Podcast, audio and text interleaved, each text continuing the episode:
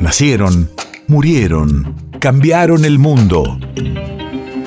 En Nacional Doc, siempre es hoy. Siempre es hoy. 2 de abril, 1916.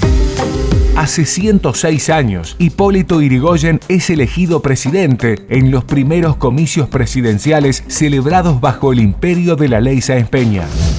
Radio de la memoria. Se empleó el padrón del servicio militar obligatorio como padrón electoral, lo que dejaba fuera a las mujeres. Asimismo, el sistema electoral era el de sufragio indirecto, con un colegio electoral en el que estaban representadas las provincias y la capital federal, lo que también excluía a la totalidad de los habitantes de los territorios nacionales. ¿Qué saben estos radicales para gobernar? Aprenderán. El país necesita dos partidos, como en Inglaterra para ir turnándose en el gobierno. Nosotros somos el país. Y la estupidez de Sáenz Peña es entregar las riendas del Estado a revolucionarios o a... Este Sáenz Peña, ¿con qué nos ha salido? Con el voto secreto nada menos.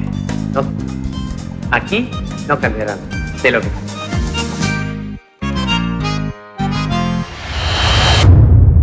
País de efemérides.